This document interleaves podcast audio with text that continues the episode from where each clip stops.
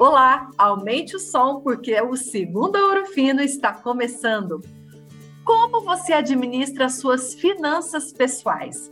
Esse episódio Animal te traz dicas para não viver no vermelho e para não deixar que o dinheiro mande em você. Bom, né?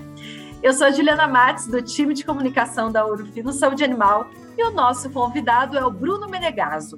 Na Ouro Fino, ele é gerente financeiro e de relações com investidores. Formado em engenharia na Poli, pós-graduado em administração pela SEAG-FGV, o Bruno também é marido da Carolina, pai da Beatriz e do Benício, uma família bem animada. Sabe qual é o hobby deles? Fazer churrasco. Já adorei. Oi, Bruno, seja bem-vindo ao segundo Ouro Fino. Olá, Ju, obrigado pelo convite e olá a todos que estão nos ouvindo aí. Bruno, vou aproveitar bastante o episódio de hoje, viu? Já quero saber como devo administrar as minhas finanças. Legal, Ju, vamos lá. Acho que isso é, é importante porque a gente acaba fazendo um pouco disso na nossa vida profissional e às vezes não leva muito para a vida pessoal. E aí a primeira dica é o seguinte: quem não mede, não controla. Então, esse é um ensinamento que a gente traz muito, né, dos indicadores financeiros e tal, mas os indicadores financeiros da nossa vida pessoal? E aí, uma coisa que eu sempre digo para a turma, né, é criar o hábito de acompanhar os gastos. Acompanhe os gastos, acompanhe se você tiver dívidas, acompanhe se você tiver os seus investimentos, e de modo geral, acompanhe como é que está seu patrimônio.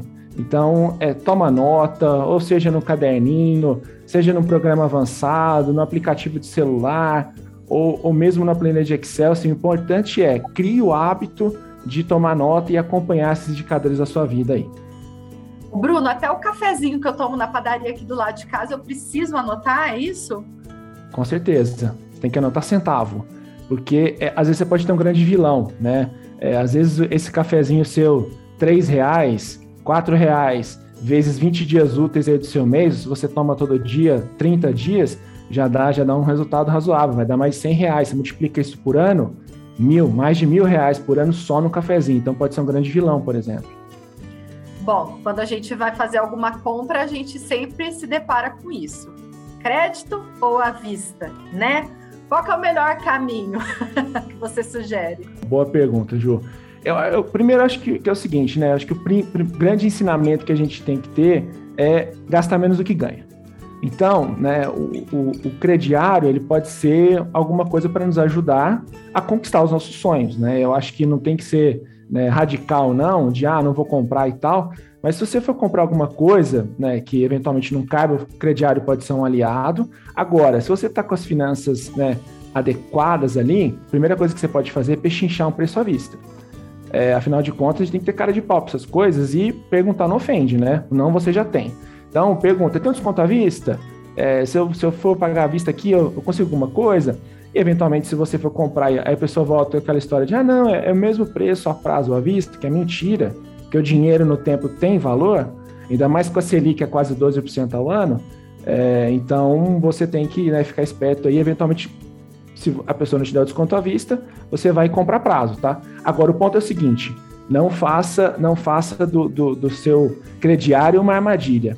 É, e aí, outra coisa que eu queria falar a respeito dessa questão de crediário, se você for pensar em, em, em dívidas, dívida ruim é aquela dívida cara e de curto prazo. Então, um cheque especial, por exemplo, um consignado que você não negociou direito, que estava meio desesperado.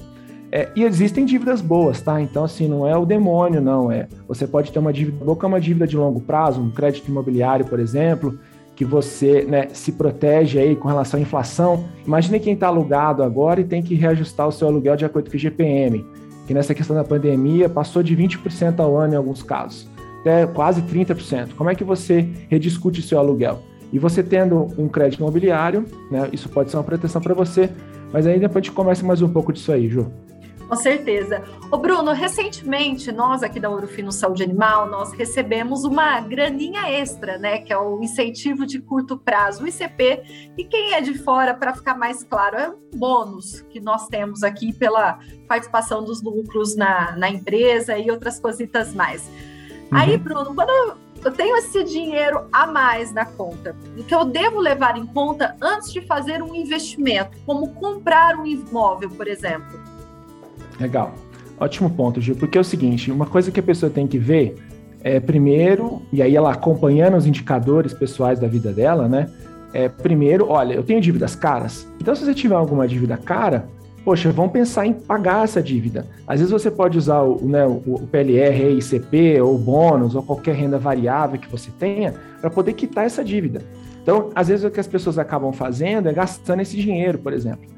Óbvio que você pode se dar alguns presentes aí, a gente sabe que foi suado para poder ganhar esse dinheiro, então metas que a gente né, deu aquele gás lá para poder alcançar. Então, às vezes é importante também você celebrar esses momentos.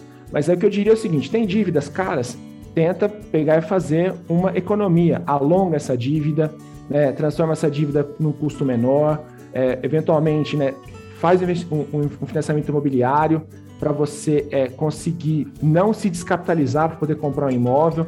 Então, o, o, esse ICP ele pode ser um grande aliado seu. E aí vamos supor, não, dívidas estão equalizadas e tal. E aí você pode pensar em investir também esse dinheiro, é uma oportunidade, porque você vai ter um volume maior de dinheiro na mão. E aí é bacana que você consegue negociar melhor oportunidades de investimento mais adequadas para você. Perfeito, Bruno. Eu devo poupar do meu salário pensando em futuro? Essa pergunta é boa. Ju, eu acho assim, é, é, eu, vou, vou voltar, vou, acho que é importante a gente pegar e, e, repassar esses pontos, né? Gasta menos do que ganha. É, agora, uma vez que você conseguiu chegar nesse ponto, 20% do salário, por exemplo, acho que é, um, é um, um, valor adequado ali, que você ou coloca na previdência privada, ali já automático, né? É, é, a gente que no Orofino tem essa possibilidade, inclusive até o Orofino espelha né, o valor que, que, dependendo da faixa salarial, aí, entre 1% do que você coloca até 5% do seu salário, dependendo da faixa, Orofino coloca o mesmo real. Então, para cada um real que você investe, Orofino coloca outro um real. Então, esse é um investimento que não tem nem o que pensar, você tem que aproveitar e fazer. E aí, se você, dependendo da faixa, já tem é, um pedaço disso, guarda os outros 15, 16, 17% aí é, é, restantes para você ir compondo um pé de meia ali, né? Para eventuais emergências, que eu diria que é coisa entre seis meses e um ano dos seus despesas mensais, né? Ah, grosso modo, seis meses, um ano de salário. E aí depois você pega e começa a compor patrimônio e diversifica os investimentos. Ok, então desse dinheiro que eu vou guardar, eu devo colocá-lo na poupança ou fazer um investimento? Legal, Ju. É, a poupança, né, eu acho que né, é até um jeito, é, é uma categoria de investimento, né? Então, os investimentos podem ser muito amplos. Eu posso, inclusive, investir na compra de um automóvel. Mas, Bruno, como assim? Um automóvel dá um monte de despesa e tal. De fato, ele pode dar um monte de despesa, mas um sujeito que tem um automóvel para poder ser Uber, ele tem uma fonte de renda com aquilo ali. Aquilo ali passa a ser investimento, de certa forma, para ele, aquele motorista, né?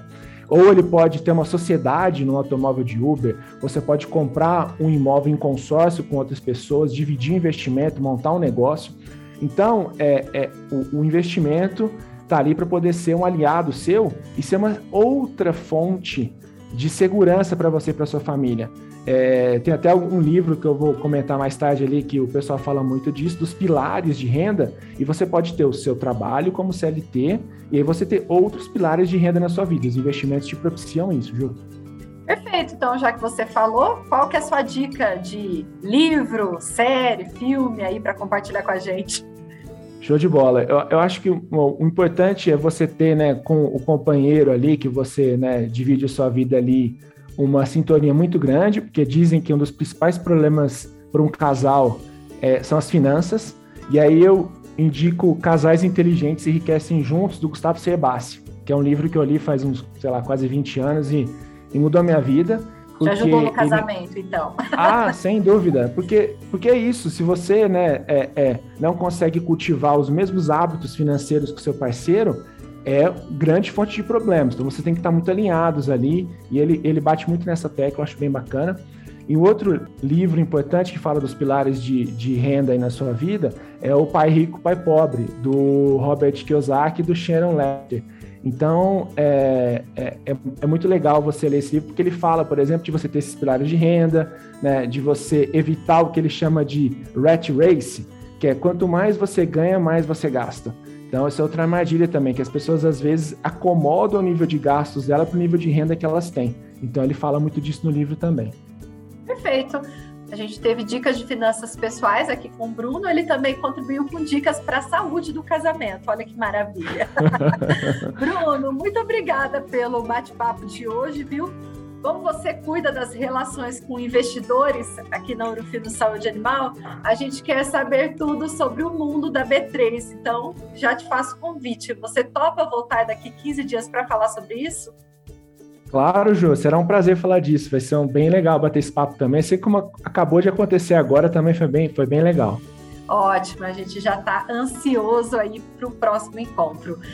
Pessoal, toda segunda pode ser animal. Então esperamos por você para o próximo episódio do Segunda Ouro Fino. E ó, não deixe de escutar os episódios anteriores. Inclusive a gente já falou de gestão tributária com a Lucilene Prado, uma advogada especialista em tributos. Até mais. Tchau, tchau.